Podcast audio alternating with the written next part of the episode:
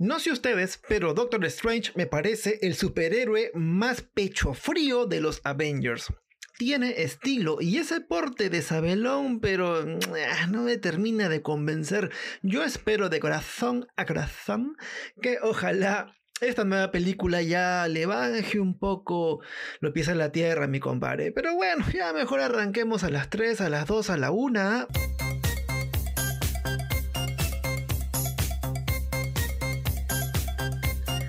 Hola, hola, mis brujitas místicas.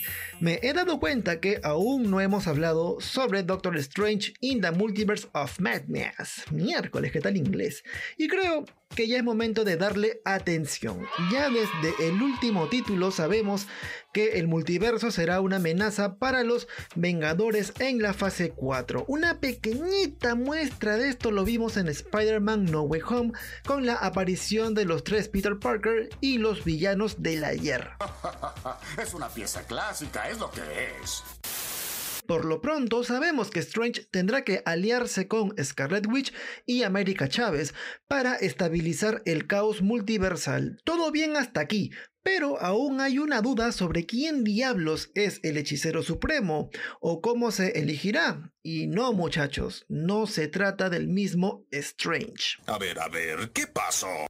Recordemos que en Spider-Man No Way Home, Wong explicó que él tuvo que asumir el cargo ante la ausencia de Strange entre los eventos de Avengers Infinity War y Endgame. Ese es un verdadero hombre. Strange, al igual que Spider-Man y varios otros personajes, se hizo polvito así ceniza por culpa del chasquido de Thanos y a su regreso, pues no se ha reincorporado del todo. Es así como cuando vuelves a la oficina después de vacaciones y recién lo tomas en serio como el mes.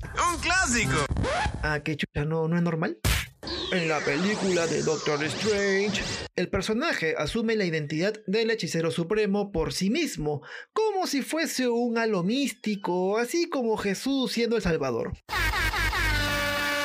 El tema es que en los cómics los hechiceros supremos en realidad son elegidos y eso lo vimos en, en bueno, en los cómics si es que alguien sigue esa línea, en Doctor Doom, Triumph on Torment o Triunfo y Tormenta. Allí supimos de la existencia de Oshtur o Hokt, que feo suena, y Agamotto, unos tres seres sobrenaturales también conocidos como los Vishanti. ¡Cielos, qué macizo! En algunas ocasiones encuentran a un terrícola que tiene gran sentido del heroísmo para darle superpoderes, así como trabajar horas extras, por ejemplo. Pero, pero, pero, en otras ocasiones han organizado torneos místicos para conocer al más fuerte entre ellos.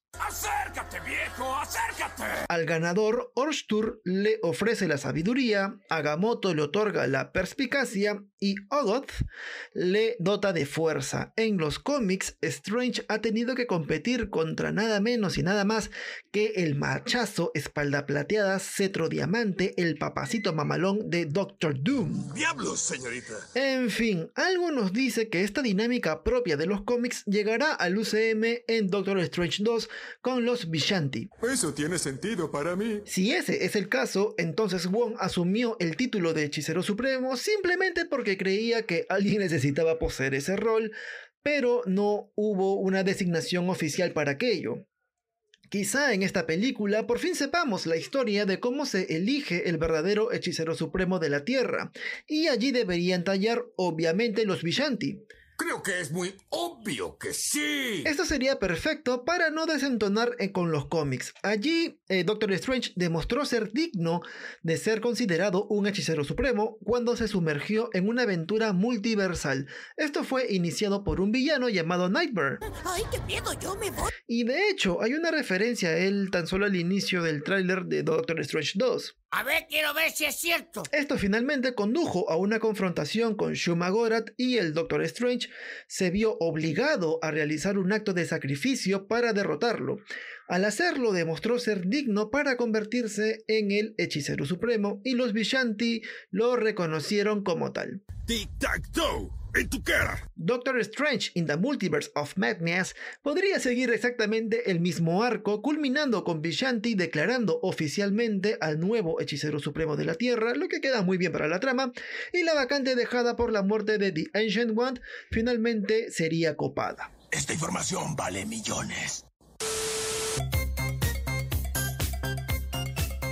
Y ya con esto cierro el podcast de hoy con este... Este momento de mierda. En el que les pido que escuchen este hermoso programa en Spotify o también en la misma web de The Play, porque allí encontrarás más noticias relacionadas con Marvel. Y tú sabes que yo te lo digo de corazón a corazón.